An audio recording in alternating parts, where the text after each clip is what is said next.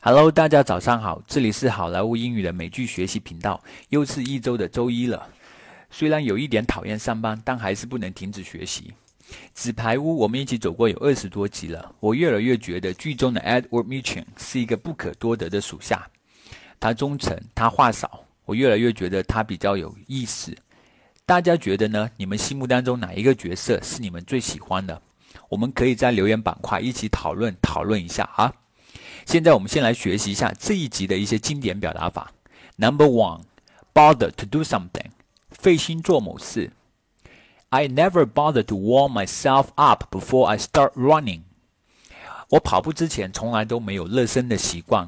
Number two, bow out，退出、隐退、退休。She has no plans of bowing out, even if she's eighty this year。尽管她今年都八十岁了。 他都还没有退休的计划呢。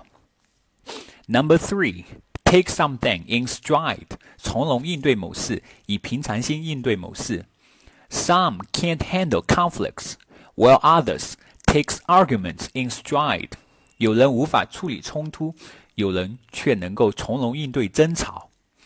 Number four, bat an eyelash，眨眼犹豫。She didn't even bat an eyelash。 他眼睛都没有眨一下。Number five, run the risk of something or run the risk of doing something，冒险做某事。Were you to go online tomorrow, your computer might run the risk of being attacked by a deadly virus。如果明儿你上网，你的电脑很有可能会面临遭到致命病毒破坏的危险。Number six, poor streams，暗中操作。 If you want to see my boss, I can pull strings for you. 如果你想见我老板，我可以暗中帮你。Number seven, fair game. 猎物可能成为被打击、被虐待、被嘲笑的人或东西，呃，也可以是公平的游戏。Politicians are always considered fair games by cartoonists. 政治家经常沦为漫画家所讽刺的对象。Number eight, bet one's bottom dollar，对某事有绝对的把握。原意是倾尽所有的打赌。I bet my bottom dollar she's gonna stand poor Jimmy up again tonight。我敢打保票，可怜的 Jimmy 今晚又要被放鸽子了。Number nine, take a load off。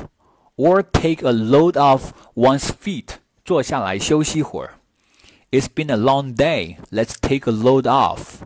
今天太辛苦了，我们休息一会儿吧。Number ten, on the fly，匆忙在百忙之中。We grab some breakfast on the fly，我们匆忙之中吃了点早饭。 好了，今天我们的美语学习就到这里。各位同学，如果您觉得我们的订阅号有帮助，请您长按下方的指纹关注我们，并转发至您的朋友圈。也请您向您的朋友推荐。您的支持是我努力前行的动力。我将一如既往的坚持原创，努力给大家提供原汁原味的地道英语资源。谢谢大家家的支持。Keep up the good work. It works if you work it.